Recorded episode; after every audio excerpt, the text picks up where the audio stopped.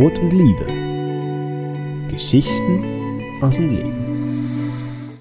Wir warten, alle gemeinsam, mit einer Tasse Tee in der Hand und einem Kaffee. Der Ort, an dem wir warten, ist hell und freundlich, weil hier Familie ist. Das, worauf wir warten, ist beängstigend und unfassbar. Wir warten auf den Tod. Wir warten gemeinsam als Familie. Wir sind vereint in Gemeinschaft und Schmerz. Und dem Gefühl, dass die Zeit stillsteht und dass es jetzt endlich mal weitergehen müsste. Wir sind abwechselnd am Sterbebett. Still, laut, lachend, weinend. Gemeinsam singen, beten, vorlesen, erzählen, schweigen, starr sein vor Fassungslosigkeit. Mal sind wir gemeinsam im Zimmer, und mal alleine. Der Rest wartet in einem anderen Raum. Auf den Tod warten. Das bringt tausend verschiedene Gefühle mit sich.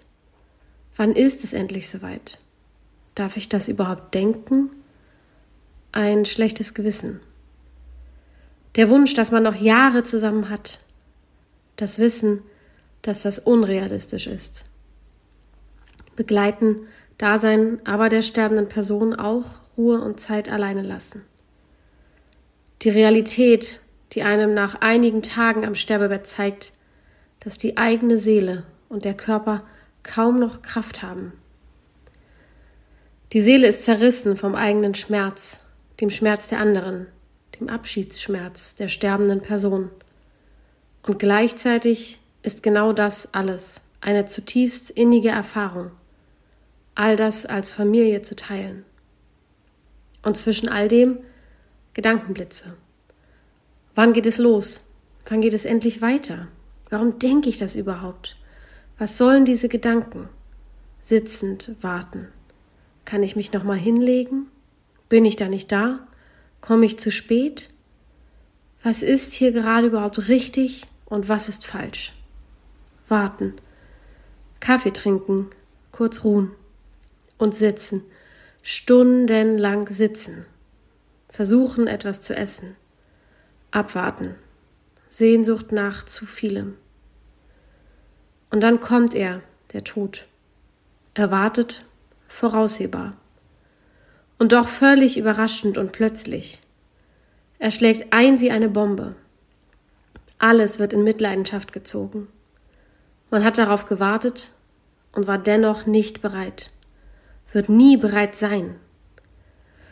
Und dann wartet man wieder, dass der Schock aufhört auf die Bestatterin, dass die Tränen irgendwann nicht mehr permanent laufen, dass man den Ort verlassen kann, dass der Kopf eine Pause macht, auf Ruhe, auf Gemeinschaft, darauf über diese Reise mit der Familie und Freunden zu sprechen. Einiges ist schon eingetroffen. Auf einiges warte ich noch immer. Ich warte auf das Wiedersehen, sehnlichst, weil ich weiß, dass der Tod nicht das Ende ist.